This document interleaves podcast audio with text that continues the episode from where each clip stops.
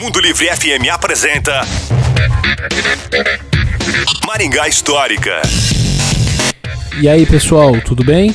Aqui quem fala é o Miguel do Maringá Histórica.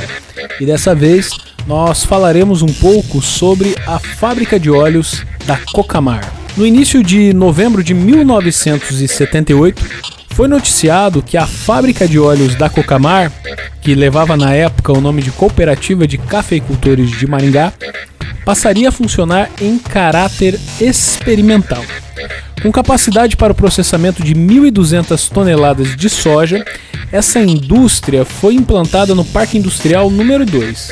Com a nova estrutura, a Cocamar foi considerada a primeira cooperativa do Paraná a industrializar essa matéria-prima, enquanto as demais cooperativas seguiam apenas comercializando a produção agrícola.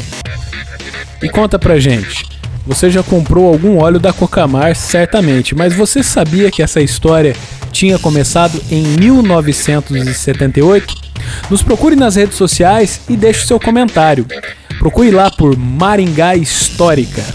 A história em tudo que vemos.